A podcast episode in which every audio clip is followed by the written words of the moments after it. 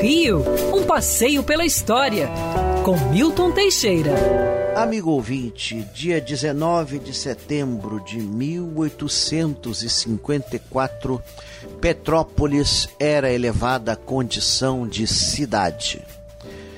Petrópolis surgiu da fazenda Córrego Seco, uma fazenda que vinha do período colonial, comprada por Dom Pedro I em 1830.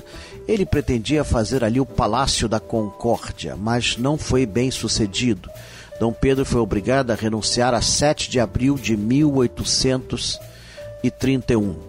Em 1843, é, Dom Pedro II resolve ali instalar uma vila agrícola e a 16 de março cria a colônia de Petrópolis.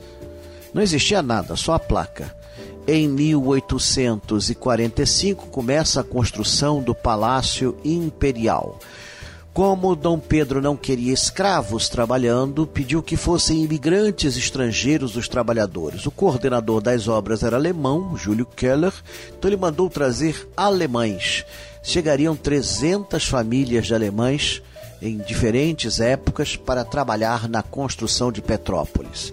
Foi a primeira cidade ecológica do Brasil com ruas acompanhando as curvas de nível, rios preservados paisagisticamente, casas em centro de terreno com muita área verde.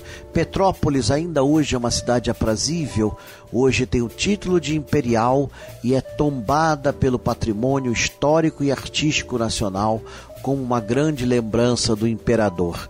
Quando Dom Pedro II foi deposto, estava em Petrópolis.